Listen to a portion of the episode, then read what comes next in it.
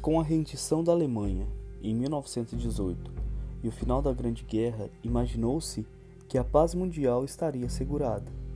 Mas a realidade se mostrou bem diferente, com acontecimentos que acentuariam ainda mais as tensões entre as nações europeias, como, por exemplo, a Revolução Russa de 1917 e a formação da União das Repúblicas Socialistas Soviéticas em 1922, que causavam medo nos países capitalistas.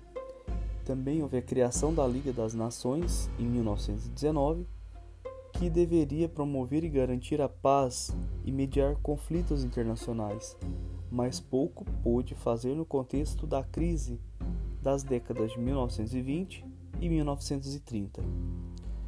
Também houve a crise de 1929, que afetou grande parte do mundo ocidental, levando vários questionamentos sobre o liberalismo. Também houve a ascensão dos governos totalitários na Itália e na Alemanha, e a consolidação do stalinismo na União Soviética. No entanto, um dos maiores fatores geradores de tensão foi o Tratado de Versalhes, assinado ao fim da Primeira Guerra Mundial em 1919. De caráter punitivo, atribuiu a culpa da guerra à Alemanha. O país perdeu território dentro e fora da Europa. Recebeu uma grande multa e foi obrigado a se desmilitarizar. A Itália, apesar de ter lutado ao lado dos vencedores, não recebeu as recompensas territoriais prometidas. Essa situação criou um forte sentimento revanchista entre italianos e alemães, que se sentiram injustiçados e buscavam se restabelecer diante dos outros países europeus. A política expansionista instituída pela Alemanha nazista na década de 1930 permitiu à Alemanha se militarizar e reintroduzir o serviço militar obrigatório no país. Investiu na produção de armamento de alto calibre e, de maneira geral, desrespeitar o Tratado de Versalhes. Apesar de todas essas invenções ocorridas na década de 1930, não houve intervenção por parte das potências vencedoras da Primeira Guerra Mundial. Isso porque elas ainda tinham uma lembrança vívida dos males do conflito e buscaram evitar a todo custo uma nova guerra.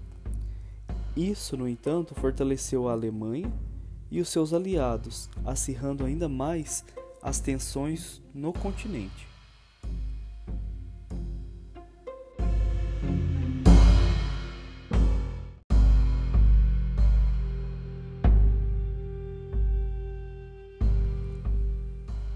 O expansionismo nazista estava vinculado à crença na superioridade racial dos povos germânicos e à teoria do espaço vital.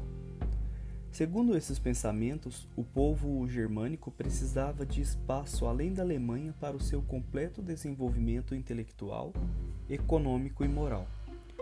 Por isso, as fronteiras da Alemanha deveriam ser expandidas e os povos de outras etnias e ascendência eliminados.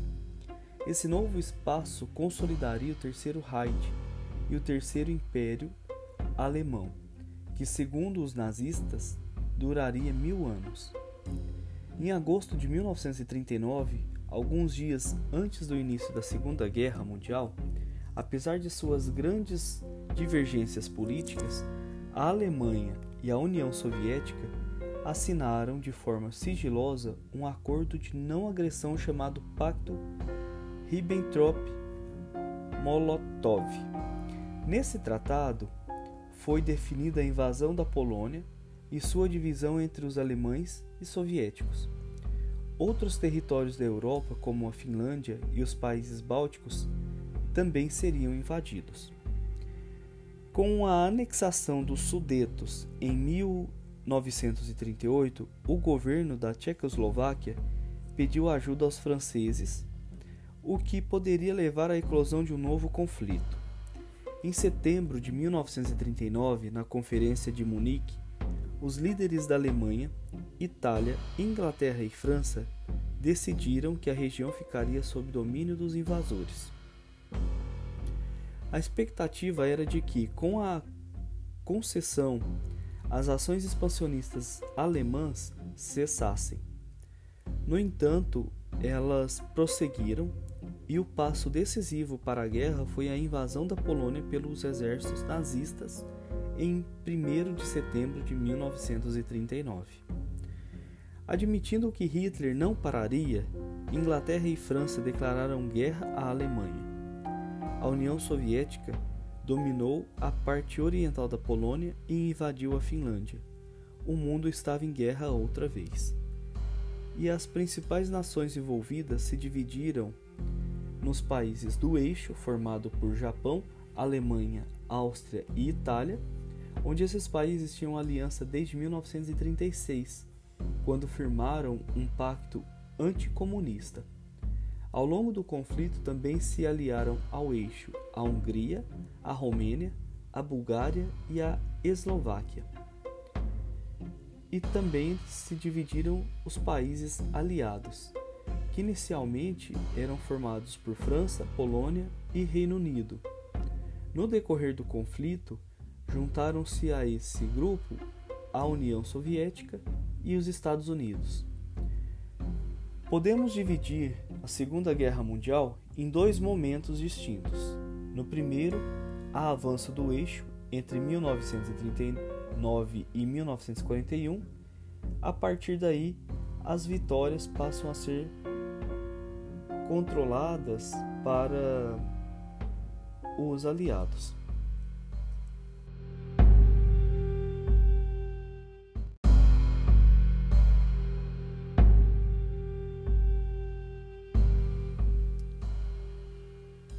Início da guerra caracterizou-se pela rápida ofensiva e vitórias nazistas, graças à Guerra Relâmpago que era um ataque rápido e coordenado de tanques de guerra auxiliados por aviões. A guerra relâmpago era extremamente eficiente porque o inimigo era atingido de surpresa e não tinha tempo de reagir. Essa tática não era usada apenas contra as tropas nos campos de batalha, mas também em cidades, o que tinha como consequência grande quantidade de civis mortos. Desta forma, em pouco tempo, o exército nazista ocuparam a Dinamarca, a Noruega, a Holanda e a Bélgica. Até mesmo a França acabou derrotada em junho de 1940, depois dos alemães contornarem a linha Maginot e os franceses se renderam, mas uma parte da população resistiu ao governo nazista durante toda a guerra. Os nazistas também bombardearam Londres, entre o final de 1940 e o início de 1941, mas a cidade não foi ocupada. Em 1940, Mussolini abandonou a neutralidade e decretou guerra à França e à Inglaterra, aliando-se ao eixo. Os ingleses, estabelecidos na zona do Canal de Suez, impuseram seguidas derrotas aos italianos. Hitler, em socorro ao seu aliado, deslocou tropas para o norte da África. A Grécia e a Iugoslávia foram submetidas à força, apesar do movimento interno de resistência. Finalmente, violando o pacto de união de não agressão, Hitler ordenou a invasão da União Soviética em 22 de junho de 1941. O governo das duas nações, apesar de manterem relações aparentemente cordiais, discordavam profundamente em vários pontos e desconfiavam das intenções um do outro. Assim, o ataque a, aos países da União Soviética foi considerado pelo governo nazista uma ação preventiva, antes que os soviéticos atacassem o Reich.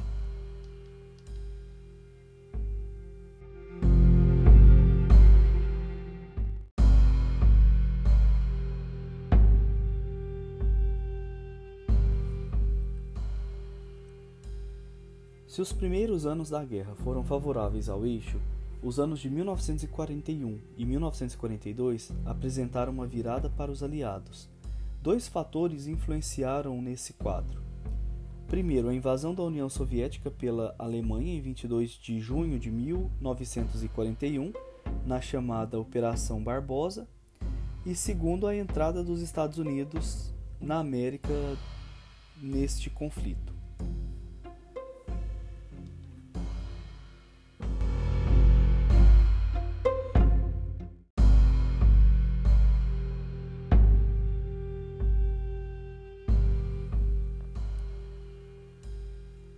Participação dos soviéticos se mostrou crucial para a vitória dos aliados. A invasão alemã à União Soviética, apesar de bem sucedida inicialmente, encontrou forte resistência dos soviéticos. Por instrução de Stalin, o Exército Vermelho empregou a tática da terra arrasada, que consistia em destruir tudo que o inimigo pudesse usar e depois fugir para o interior. Mas perdendo muitos soldados, Hitler ordenou que seus comandados continuassem o avanço visando a conquistar o petróleo e as indústrias militares de Stalingrado. Os russos, beneficiados pelo inverno, enfrentaram os alemães na cidade de Stalingrado. Essa batalha foi uma das mais sangrentas da guerra e deu início ao recuo nazista e à decadência do Terceiro Reich. Houve uma grande derrota do exército nazista no início de 1943, acabando com o mito da sua invencibilidade. Foi o início do avanço soviético, cujos exércitos alcançaram Berlim em 1945.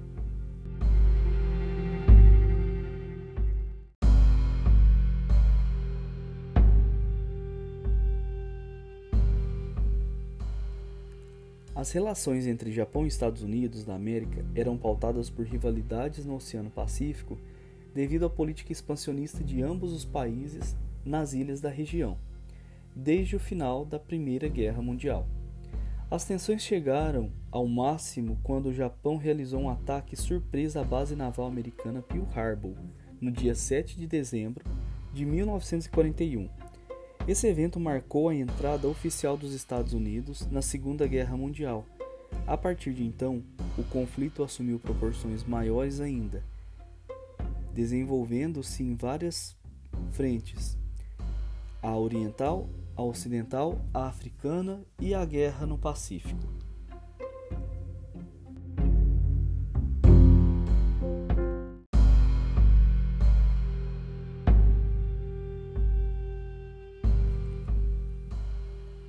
A Segunda Guerra Mundial chegou à África antes que na Europa, com a invasão italiana à Abissínia em 1935, que era o único país independente no território africano nesse período.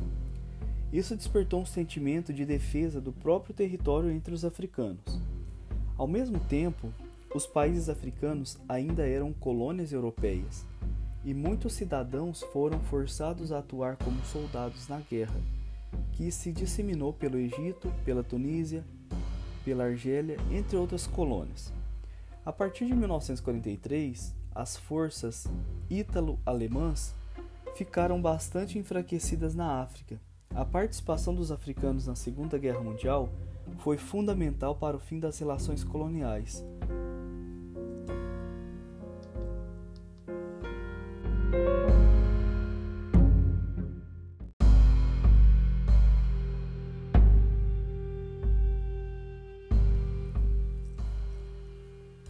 Brasil entrou na Segunda Guerra Mundial em 1942, durante o governo do Estado Novo de Vargas. Depois de dois anos de seleção, em 1944, a Força Expedicionária Brasileira, a FEB, cujos soldados também eram conhecidos como pracinhas, embarcou para lutar contra as forças do eixo na Europa. A atuação de destaque da FEB foi na liberação da Itália das forças do eixo, com a maior vitória em Monte Castelo após três meses de campanha. Além da ajuda efetiva nos combates, o Brasil auxiliou os aliados com alimentos e matéria-prima como borracha. Durante o conflito, Vargas organizou um verdadeiro exército na Amazônia para realizar a extração de borracha com incentivos do Serviço Especial de Mobilização de Trabalhadores para a Amazônia criado na década de 1930. Esse período ficou conhecido como segundo ciclo da borracha. Esses trabalhadores ficaram conhecidos como soldados da borracha e eram principalmente nordestinos que migravam para a região norte, especialmente para o Acre, para fugir da grande seca do Nordeste e trabalhar sering nos seringais. Eles eram considerados tão importantes quanto os soldados que atuavam no fronte. Apesar das promessas de medida, apoio do governo e aposentadoria equivalente à dos militares, os migrantes incentivados pelo SEMTA encontraram dificuldades. Não havia a mínima estrutura para o trabalho, muito menos auxílio médico adequado. Estima-se que cerca de 30 mil trabalhadores tenham morrido por doenças como hepatite e malária.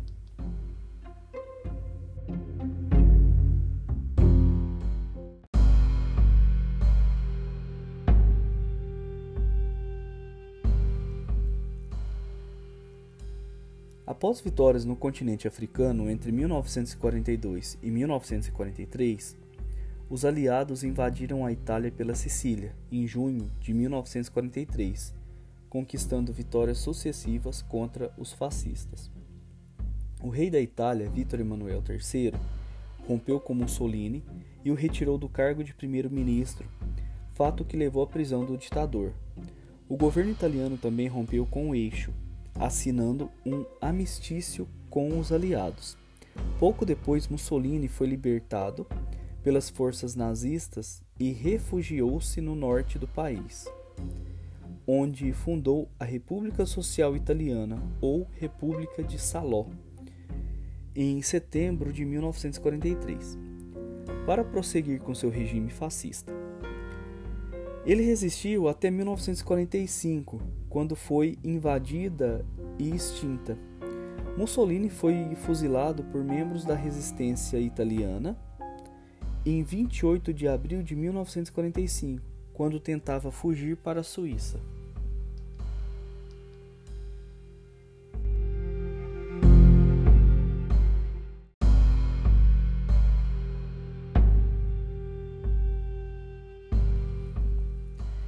Depois de uma metódica preparação, os aliados decidiram abrir uma nova frente contra os alemães, na França, desembarcando na Normandia e na Provença pelo Mediterrâneo. No dia 6 de junho de 1944 começou o desembarque, contando com mais de 300 mil homens. A aviação dos aliados já havia bombardeado pontos estratégicos alemães e a resistência francesa já havia feito o trabalho dessa sabotagem para impedir a reação dos alemães. Os aliados avançaram até a retomada completa da França em uma ação coordenada conhecida como Dia D. Os alemães estavam cada vez mais fragilizados. Após a chegada dos aliados a Berlim, Hitler refugiou-se em seu bunker. Himmler, um dos líderes da organização nazista, sem consultar Hitler, ofereceu a paz parcial dos aliados, que se recusaram. Em 30 de abril de 1945, Hitler se suicidou juntamente com sua esposa e seu ministro de propaganda. Dia depois, houve a rendição oficial da Alemanha.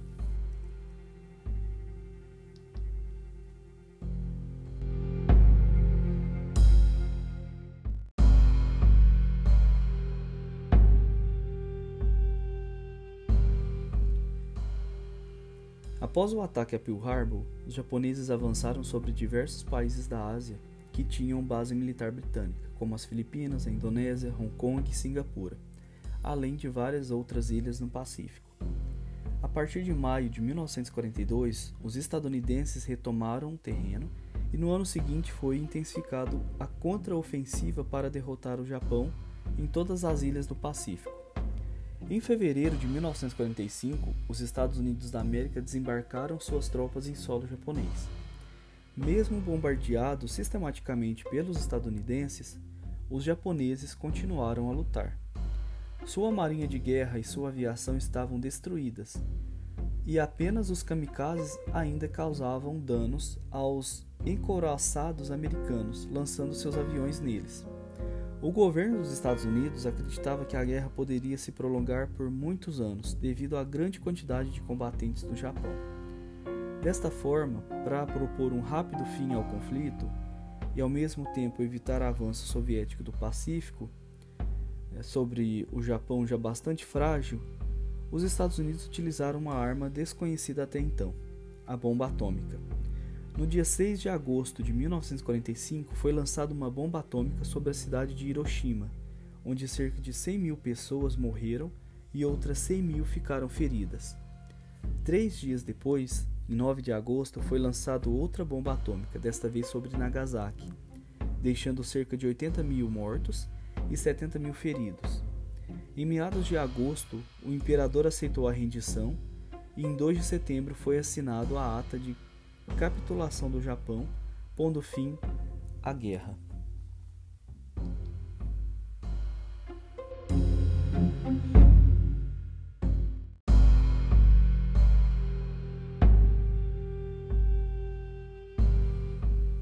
Durante a Segunda Guerra Mundial e depois dela, vários encontros foram realizados entre as grandes potências para determinar o destino do mundo.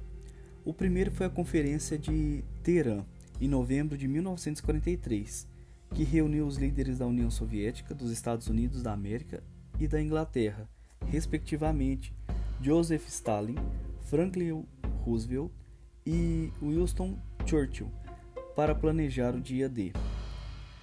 O segundo foi a Conferência de Yalta, na Rússia, em fevereiro de 1945.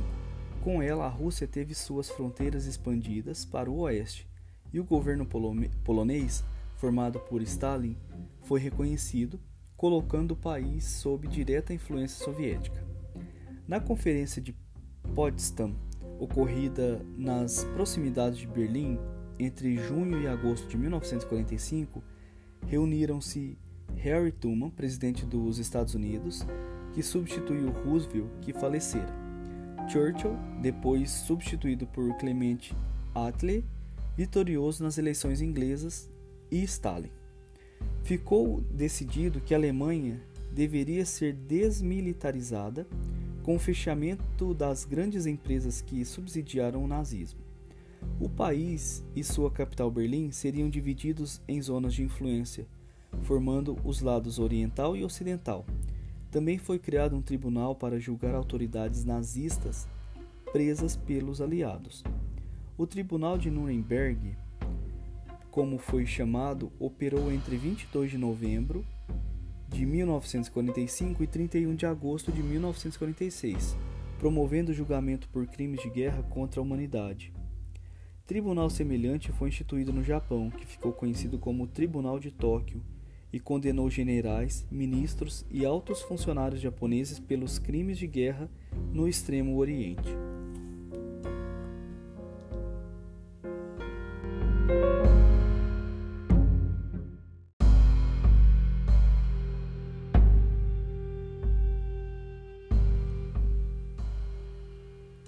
Arrasados pela guerra, os grandes países europeus buscavam restauração econômica e política, enquanto os Estados Unidos da América e a União Soviética se sobressaíam com as maiores potências mundiais após o conflito.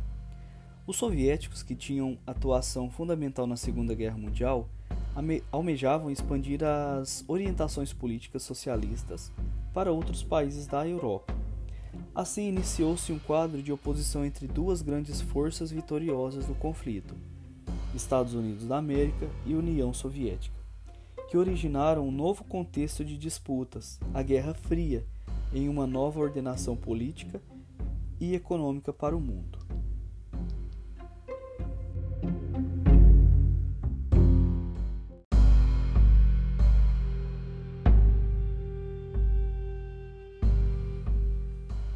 A perseguição aos judeus existiu mesmo antes do início da guerra.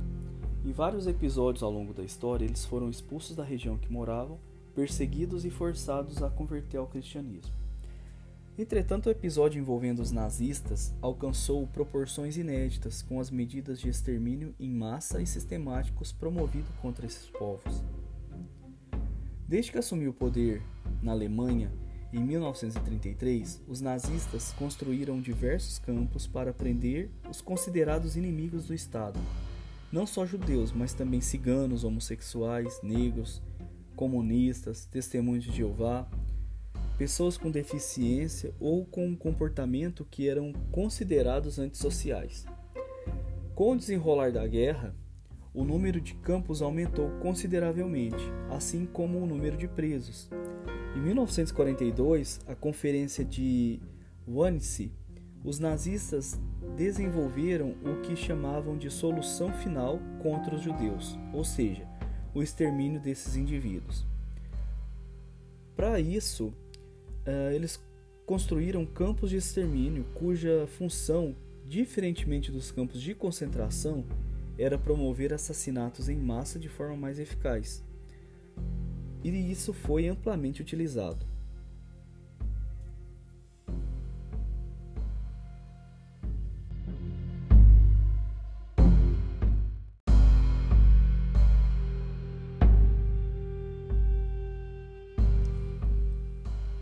Outro ponto que deve ser destacado é a criação da Organização das Nações Unidas, a ONU, em 24 de outubro de 1945. Seu objetivo é manter a paz e a segurança internacional, desenvolver cooperação entre os povos, buscar soluções para os problemas econômicos, sociais, culturais e humanitários, e também promover o respeito aos direitos humanos e às liberdades fundamentais. Além disso, a ONU elaborou a Declaração dos Direitos Humanos, que é um documento que orientava diversas nações a respeito das questões dos direitos fundamentais dos seus cidadãos.